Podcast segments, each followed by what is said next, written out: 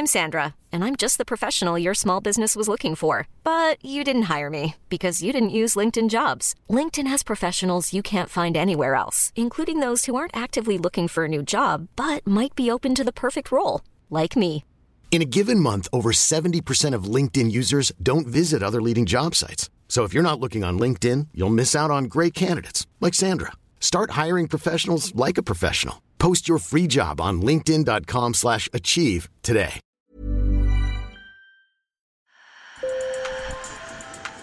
Bonjour. Hello. Hola. Marhaba bikoum. Sur le fil, Le podcast d'actu de l'AFP. des nouvelles choisies pour vous sur notre fil info. Son visage pâle et grave a fait le tour du monde depuis le 16 février. Yulia Navalnaya, la veuve de l'opposant russe Alexei Navalny, le principal adversaire de Vladimir Poutine, a promis de poursuivre son combat quelques heures à peine après l'annonce de sa mort. Alexei Navalny doit être inhumé à Moscou le 1er mars. Je poursuivrai l'œuvre d'Alexei Navalny. Je continuerai pour notre pays avec vous. Et je vous appelle tous à vous tenir près de moi.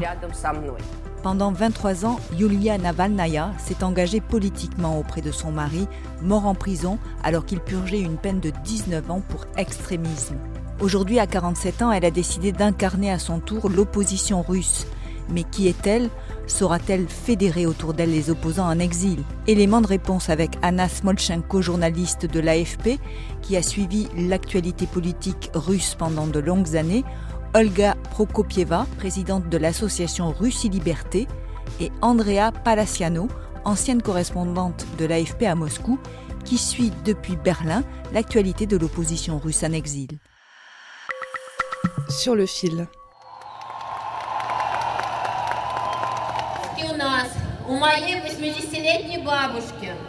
Ce son date du mois de septembre 2013 en pleine campagne électorale pour la mairie de Moscou. Alexei Navalny est candidat et exceptionnellement, Yulia Navalnaya est montée sur la scène. Devant des milliers de supporters, le couple s'embrasse. Ils se sont rencontrés en vacances en Turquie 15 ans plus tôt et se sont mariés en 2000. Cette campagne confirme la place d'Alexei Navalny sur la scène politique russe. Il mobilise les foules et certains voient en lui l'incarnation de l'opposition à Vladimir Poutine et son système jugé corrompu. Et Yulia Navalnaya est indéfectiblement à ses côtés dès le début. Économiste de formation, elle a travaillé quelque temps dans la banque avant de rejoindre l'entreprise des parents de Navalny, puis elle a quitté son travail pour se consacrer à leurs enfants. Ma collègue Anna Smolchenko a suivi l'ascension du couple lorsqu'elle était en poste à Moscou. À un certain moment, elle s'est arrêtée de travailler. Elle n'avait pas d'ambition professionnelle. Son ambition, c'était d'être une bonne épouse, une bonne partenaire pour son mari. C'était sa vocation. Et vous savez, l'histoire d'Alexei et de Yulia, c'est surtout l'histoire d'un véritable amour. Elle était toujours à ses côtés. Elle n'a jamais cherché à être sous les feux de la rampe. Elle savait que c'était un homme politique et qu'elle devait être là pour lui et pour leurs enfants. L'opposant est régulièrement interpellé et fait de courts séjours en prison et le dévouement de Yulia Navalnaya reste intact. Yulia, c'était en fait un soldat fidèle et loyal. C'était une vie difficile, ce n'était pas une vie glamour. C'est elle qui faisait ses valises pour la prison, à chaque fois. Et ça a commencé par de courtes arrestations et au fil du temps, c'est devenu plus brutal. Elle a dû endurer tout ça. Elle a dû croire en lui aussi. Elle l'a toujours soutenu. C'est elle qui s'est battue pour obtenir son transfert médical en Allemagne quand Navalny a été victime d'une tentative d'empoisonnement et frôlé la mort de près en août 2020. À Omsk, devant l'hôpital où Alexei Navalny est hospitalisé, elle tient des conférences de presse improvisées. Écoutez-la, c'était en août 2020. Nous ne pouvons certainement pas faire confiance à cet hôpital et nous exigeons qu'Alexei nous soit remis afin que nous puissions le soigner dans un hôpital indépendant où nous avons confiance en ses médecins. C'est grâce à elle qu'il a survécu à l'empoisonnement à l'agent neurotoxique Novichok Dès qu'elle a appris qu'il a été empoisonné, elle a pris le premier avion pour Omsk et elle a facilité son évacuation. Dans une lettre ouverte, elle a demandé à Poutine de le laisser partir et il l'a fait. Selon Olga Prokopieva, présidente de l'association Russie Liberté, cet épisode l'a projetée dans une autre dimension. Elle a acquis une stature politique. À partir de ce moment-là, elle a commencé euh, vraiment bah, à jouer euh, un rôle aussi euh, politique, hein, bien plus que celui d'une épouse, puisque elle allait elle-même échanger avec les différents politiques européens, américains.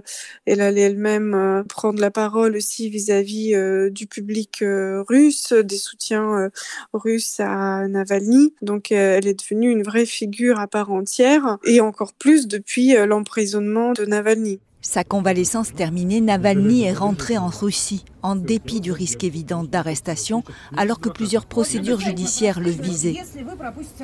Navalny, accompagné de Yulia, a été arrêté à sa descente d'avion.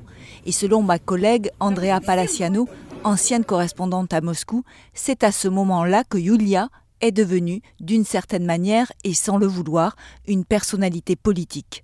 Et là, Yulia Navalnaya prend la parole et dit euh, et porte le message de son mari avec une grande force, très sobre. Et à ce moment-là, déjà, quelques voix se sont élevées pour se dire voilà la première dame de l'opposition russe. Cette femme a un potentiel politique inexploité. Quitte à paraître même parfois plus dur que son mari, selon Anna Smolchenko. Elle est très forte, elle est très déterminée. Et Alexei avait uh, l'habitude de dire en plaisantant que Yulia, sa femme, était encore plus radicale que lui. D'ailleurs, elle peut être très dure. Si elle n'aime pas quelqu'un, elle peut le mettre en pièces sur les réseaux sociaux. Toujours active au sein de la fondation de Navalny, l'élégante et sobre Yulia Navalnaya est une personnalité sur les réseaux sociaux. Elle a 1,1 million de followers sur Instagram.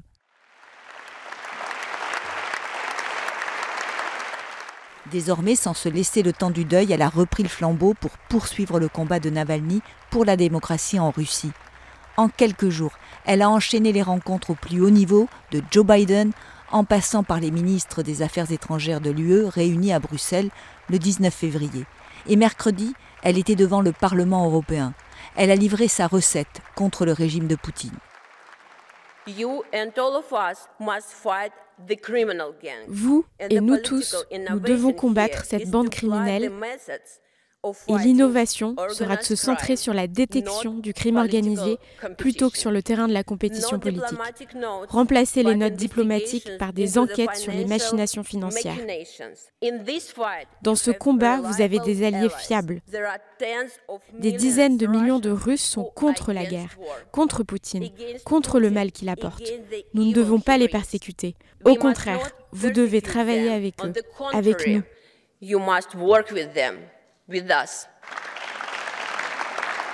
Et selon Andrea Palaciano, Yulia représente un espoir pour cette opposition éclatée en exil et en Russie. Le sentiment en général, c'est que Yulia Navalnaya pourrait être plus fédératrice que son mari Alexei Navalny parce que c'est une figure qui a moins euh, de casserole entre entre guillemets, qui s'est moins sali les mains euh, dans le combat politique, puisqu'elle elle, a été toujours aux côtés d'Alexei Navalny, mais pas en première ligne. Elle s'est toujours tenue en retrait.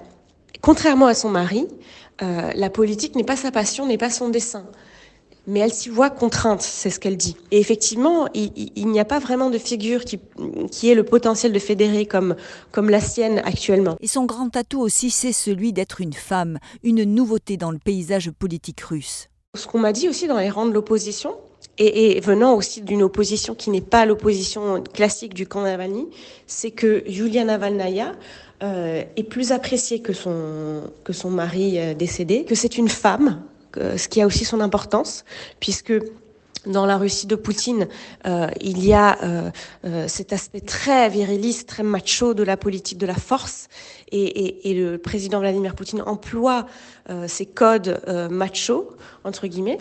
Et effectivement, face à une femme, certains modes d'action ne s'appliquent plus. Donc il y a quelque chose à réinventer. Et donc certains opposants en, exil me disaient qu'elle qu'elle pourrait également jouer sur cette force-là. C'est depuis l'étranger, en exil, dans un pays qui n'est jamais dévoilé pour des raisons de sécurité, que Yulia Navalnaya va continuer le combat de son mari, Alexei Navalny. Mais son destin reste à construire. Merci d'avoir écouté cet épisode. Je suis Emmanuel Bayon. Sur le fil revient lundi. Si vous avez aimé cet épisode, alors n'hésitez pas à vous abonner. À bientôt!